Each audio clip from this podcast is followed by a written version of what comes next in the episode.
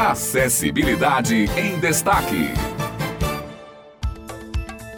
Olá, bom dia, tudo bem? Estamos aqui com mais um programa Acessibilidade em Destaque dentro do Jornal Estadual. E hoje aqui comigo, Rana Pachu. Tudo bem, Rana? Bom dia. Olá, Otto, bom dia. E bom dia para você ouvinte que nos acompanha. Hoje nós vamos falar um pouco sobre a importância e os impactos dos animais de estimação para as pessoas com deficiência. Que os animais de estimação, eles nos fazem sentir amados e cuidados. A gente não tem dúvidas quanto a isso, não é mesmo, Otto? Eu particularmente tenho dois pets e são uma alegria em casa. E são mesmo, viu, Hanna? Minha mãe também adora e lá em casa eu cresci rodeado de cachorros e gatos, viu, gente? Pois é. E hoje em dia, gente, já é comprovado o valor dos animais de estimação para a pessoa com deficiência ou algum tipo de transtorno. Eles podem ser aliados em tratamentos, estímulos de interação, manutenção da linguagem e outros benefícios. Fora que são uma companhia leal e prazerosa. Vocês não acham? Ah, Otto, eu com certeza acho. E é por isso que as intervenções assistidas por animais, seja de pequeno ou grande porte, são tão significativas no tratamento ou acompanhamento de pessoas com deficiência ou algum tipo de transtorno. E para falar um pouco de como os animais podem auxiliar a pessoa com deficiência, tanto nos aspectos motores como nos aspectos psicológicos, que nós conversamos com Liana Pires. Ela é psicopedagoga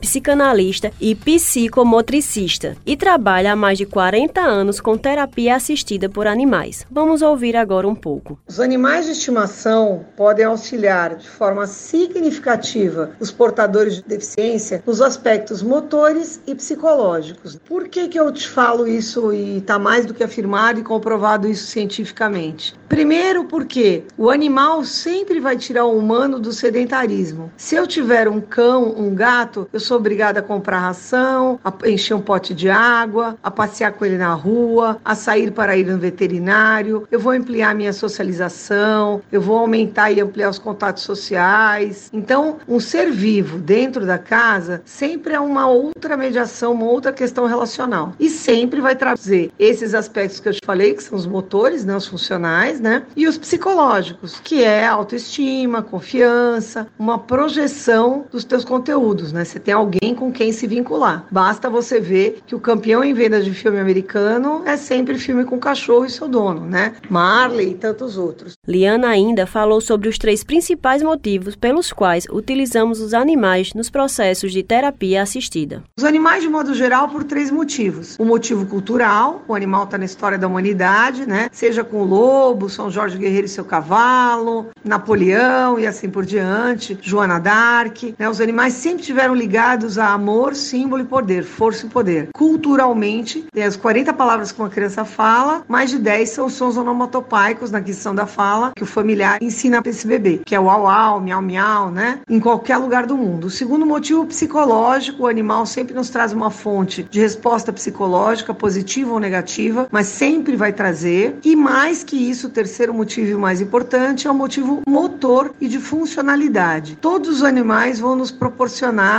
questões psicomotoras. Se eu tenho um cachorro, vou ter que colocar coleira nele. Se eu tenho um passarinho, eu vou ter que abrir a porta da gaiola e colocar dentro de um potinho pequeno uma água. Isso é um exercício de coordenação motora fina. Então ele sempre vai estar trabalhando a área motora também. Realmente são muitos os benefícios gerados, viu, gente? É muito interessante tomar conhecimentos de todos esses aspectos de tratamentos assistidos por animais. E tem mais, viu, gente? Nós também conversamos com Liliana Câmara, que é fonoaudióloga e ecoterapeuta certificada pela Andi Brasil, e ela nos contou um pouco de como funciona a ecoterapia e os seus benefícios em tratamento assistido. A ecoterapia ela está relacionada dentro de uma proposta de terapia assistida, de reabilitação por meio de nossos terapeutas especiais, que são os cavalos. O cavalo ele é utilizado por causa do resultado que seu passo produz e transmite para o praticante. São os movimentos para cima e para baixo, para um lado e para o outro, e para frente e para trás. É os movimentos tridimensionais. Esse movimento possui um padrão semelhante ao ato de caminhar que nós realizamos. Então, durante uma sessão de ecoterapia, o organismo do praticante, ele vai se comportar como se ele estivesse caminhando de forma independente. Isso gera estímulos musculares, neurológicos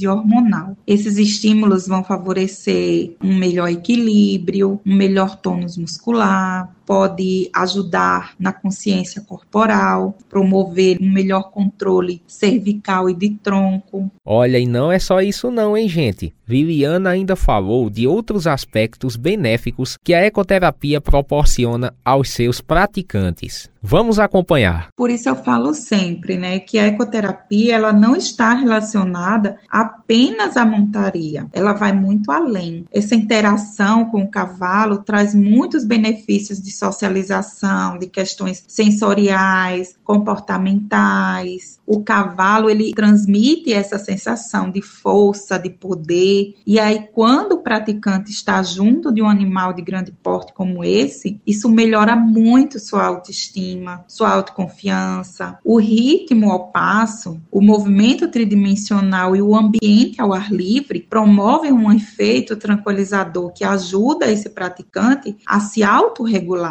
e diminuir hábitos inadequados, ajudar com questões relacionadas à hiperatividade, hipersensibilidade auditiva, desenvolvendo novas formas de comunicação e socialização. E quem pensava que animal de estimação era só um companheiro leal, com certeza se surpreendeu com tantos aspectos positivos que eles podem oferecer, não é mesmo, Otto? E com certeza também merecem todo o nosso carinho e cuidado. E por falar em cuidado, Felipe Fonseca nos deixou um depoimento muito significativo da sua companheira de vida. Vamos ouvir agora? Olá, aqui é Felipe Fonseca. Eu vou falar um pouco em relação à minha amiguinha Luma, né? que é a minha cadelinha. Ela nasceu no dia 21 de abril de 2018. E Luma é uma cadela super inteligente. Ela foi sempre domesticada por mim mesmo, mesmo na condição de deficiente visual. Ela foi educada para